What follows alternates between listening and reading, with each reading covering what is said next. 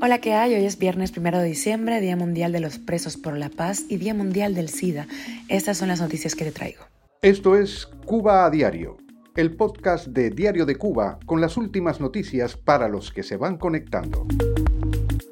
Según las proyecciones internacionales, eh, estamos muy lejos de la senda del desarrollo en Cuba.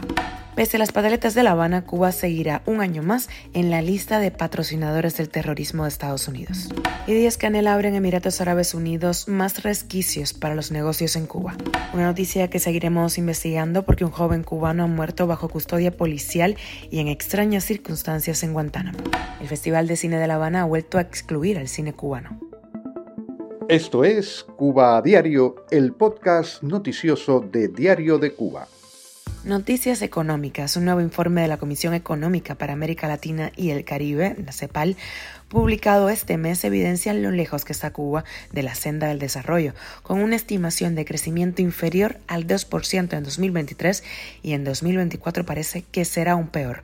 La CEPAL coloca a la isla en dos grupos problemáticos, el de los cinco países de la región con inflación crónica y el de los ocho países con mayor riesgo crediticio. El país se ha mantenido muy distante del 5% de crecimiento compatible con una línea de desarrollo, según el economista cubano Pedro Monreal. Cuba a diario. Estados Unidos decidió mantener un año más a Cuba en la lista de patrocinadores del terrorismo. Esto según consta en el informe 2022 sobre terrorismo en el mundo que fue publicado ayer por el Departamento de Estado de Estados Unidos. Corea del Norte, Irán y Siria completan esta lista que conlleva la imposición de una serie de sanciones por parte de Washington. La administración Biden consideró que el gobierno cubano no respondió formalmente a la solicitud de extradición de los líderes del ELN Pablo Tejada y Pablo Beltrán presentadas por Colombia. Además, Cuba continúa albergando a varios prófugos de la justicia estadounidense buscados por cargos relacionados con violencia política, esto según el Departamento de Estado de ese país. Negocios. Miguel Díaz Canel dejó sellado en Emiratos Árabes Unidos cuatro acuerdos que pretenden asegurar futuros eh, negocios de ese país en Cuba durante el encuentro que sostuvo el miércoles con el presidente de ese país, el jeque Mohamed bin Zayed. Se trata de la primera visita de un gobernante cubano a Emiratos Árabes Unidos.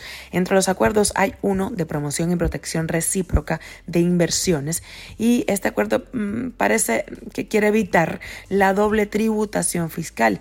Este último simplificaría entre empresarios trámites fiscales y evitaría la evasión fiscal, según el reporte oficial. Cuba a diario. Muy pendientes a esta noticia porque un joven cubano de 28 años murió el martes mientras estaba bajo custodia de la policía en la unidad de operaciones de Guantánamo, así lo denunció un familiar.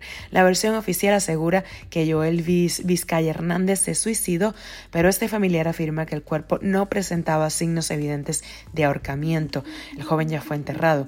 Según Cubalex, no se conoce el porqué de su detención. Estaremos muy pendientes de esa noticia. Y el cineasta cubano Luis Alejandro Hierro denunció en sus redes sociales la censura de su largometraje documental Llamadas desde Moscú en el Festival Internacional de Nuevo Cine Latinoamericano de La Habana, que tendrá lugar entre el 8 y el 17 de diciembre.